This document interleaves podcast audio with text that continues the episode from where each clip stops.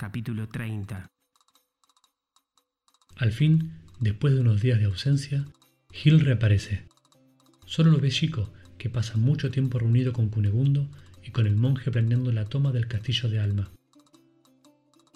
Lo más importante, lo primero que debo saber, es si mi padre todavía está vivo, dice Chico.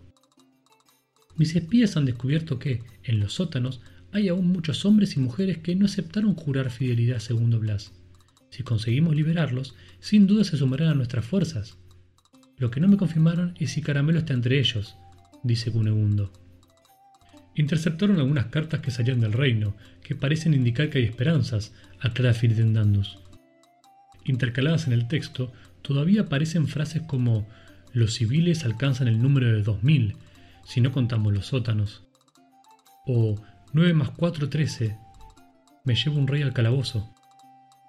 Es probable que Segundo Blas, que jamás quiso aprender a leer y escribir, usara a tu padre para que le escribiera la correspondencia, y éste, al leerla, omitía las frases que había insertado.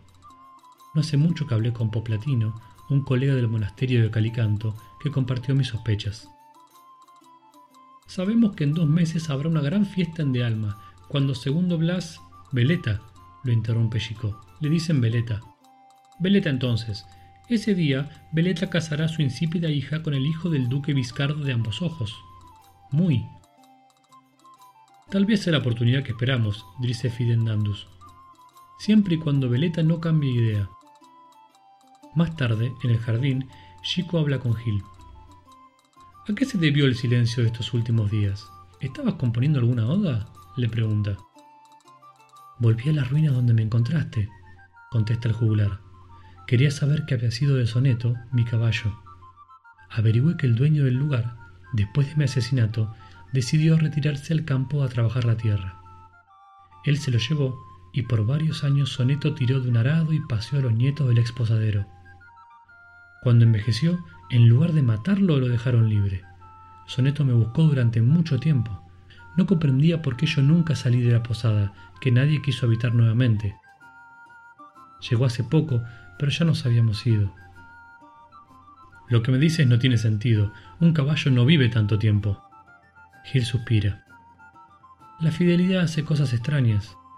Soneto murió de viejo, en el camino, pero no le importó. Solo quería volver a verme. Cuando llegué, su espíritu rondaba las ruinas, dócil y paciente como lo fue en vida. Lo traje conmigo. Chico siente en el brazo el roce de un belfo fantasmal que le hace correr un frío por la espalda. ¿No se dejará ver? No tiene la misma voluntad de un ser humano, pero sí sus sentimientos. Eso lo puedo jurar. ¿Por la copa de Bragi?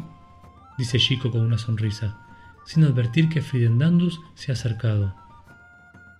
¿Leíste más libros aparte de lo que te di? pregunta el monje, que solo ve a Chico hablando solo. En las crónicas de un reino mágico, de un mundo que no es el nuestro, Bragi es el dios de los poetas. Él mismo era un poeta y se acompañaba con un arpa. Sus historias no están libres de problemas. Creo que hace poco conocí a uno de sus descendientes, contesta Chico, aunque no sé si dejará que lo veas. Si te complace, dijo Gil, haciéndose visible. Un gritito ahogado suena cerca. Mamma mía se ha acercado llevando a mi linda, que al ver a Gil tiene como una convulsión. Entre sus brazos aparece un bebé, una nena, vestida con ropa de juglar que se fuma en el aire y que solo la bruja llega a ver. Mamma mía, desanimada, se apresura a vendar los ojos de mi linda. No, no la curé todavía. Bueno, seguiremos probando.